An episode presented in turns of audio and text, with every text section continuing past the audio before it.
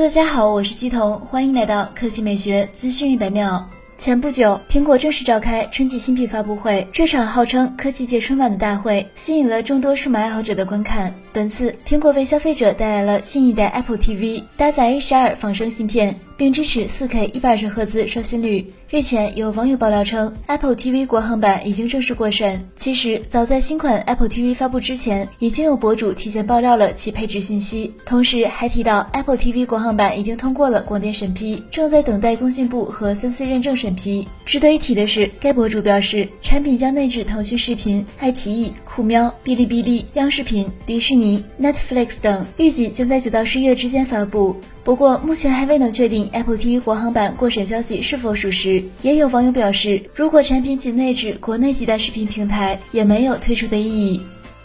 接下来来看罗永浩。锤子科技 CEO 罗永浩宣布成为上汽大通房车代言人。上汽大通为罗永浩提供了 Maxus 生活家 V90 原厂房车。罗永浩表示，感谢上汽大通提供的上汽大通 Maxus 生活家 V90 原厂房车，很荣幸成为上汽大通房车的代言人。稍后我将乘坐这辆车，完成我余下的《甄嬛传》之路。作为国内原厂房车的标杆品牌产品，上汽大通 Maxus 生活家 V90 的宽敞大空间和卓越品质，能让我在《甄嬛传》的路上。舒适的休息和高效的办公，更好的完成工作任务。《甄嬛传》大结局之后，我会以完全放松的心情，带上家人朋友，开着这辆房车，吹着牛，弹着吉他，唱遍这片土地的山山水水和角落，弥补我创业这些年的遗憾。